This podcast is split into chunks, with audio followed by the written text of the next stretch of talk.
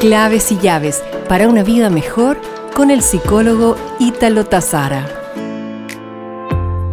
¿Te has dado cuenta que a menudo tomamos algunas acciones que debilitan nuestra energía y nos dificultan la vida sin percatarnos? Estos son hábitos tan arraigados en nosotros que ni siquiera nos percatamos de lo negativo y tóxicos que son, impidiéndonos disfrutar de la vida de la manera correcta. Recuerda al respecto que siempre tus actitudes y principalmente tu lenguaje definen tu realidad y te abren o cierran camino. Nos reencontraremos pronto con más claves y llaves para una vida mejor.